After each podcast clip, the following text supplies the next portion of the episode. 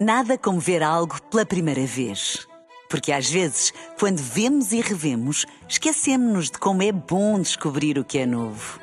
Agora imagine que viu o mundo sempre como se fosse a primeira vez. Zais. Veja como se fosse a primeira vez. Um dia na história com Carlos Bastos.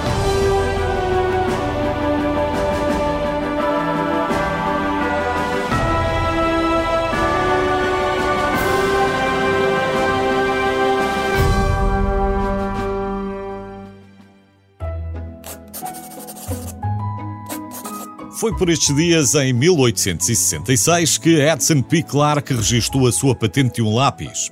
E os lápis, tal como os conhecemos, nasceram. É verdade que os nossos antepassados terão usado canas afiadas para fazerem marcas em placas de argila, mas isso não conta. Provavelmente, o lápis pré-histórico, aquele que riscava efetivamente, terá sido um bocado de carvão ou a ponta queimada de um ramo. No fundo, o princípio é mesmo esse, só que ainda não estava refinado. O verdadeiro antepassado do lápis talvez seja o seu equivalente romano, o stylus, que consistia numa tira fina de chumbo revestida normalmente com madeira para evitar que os dedos se sujassem. O chumbo foi utilizado pelo menos até ao século XVI, altura em que foi descoberta em Inglaterra uma jazida de um material que servia muito melhor, a grafite. Mesmo assim, os lápis de chumbo só vieram a extinguir-se no século XX, quando se descobriu que o chumbo era tóxico. Hoje são tão comuns que quase nem reparamos neles, mas os lápis são extraordinários. Um lápis comum pode, por exemplo, desenhar uma linha contínua de 50 km. Já foi testado em laboratório, mas ainda ninguém andou 50 km seguidos a rabiscar.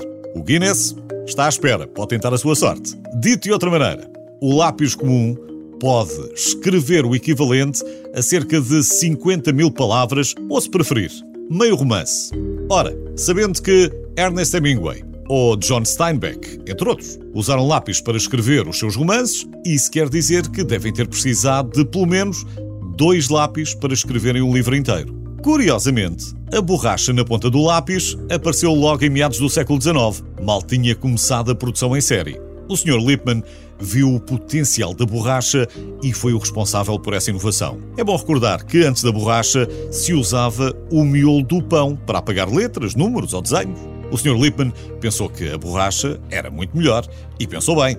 Para além disso, as pessoas perdiam muitas borrachas, ou às vezes não estavam logo ali à mão. Mas se a borracha estivesse colada ao lápis, o problema estava resolvido. A ideia foi tão boa que ainda hoje a usamos.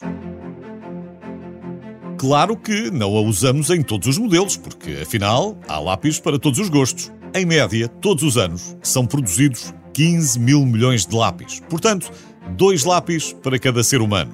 Apesar disso, são amigos do ambiente, não só porque são feitos de material biodegradável, mas também porque uma árvore rende muito.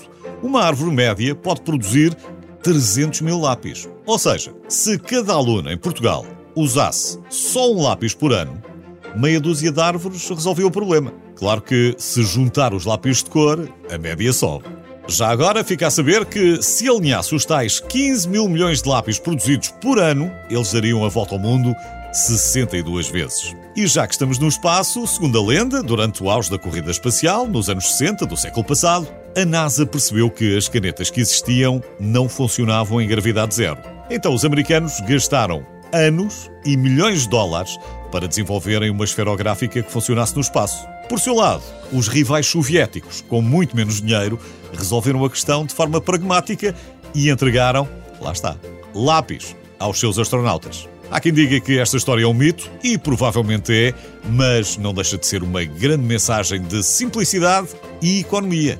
E um grande elogio ao modesto lápis.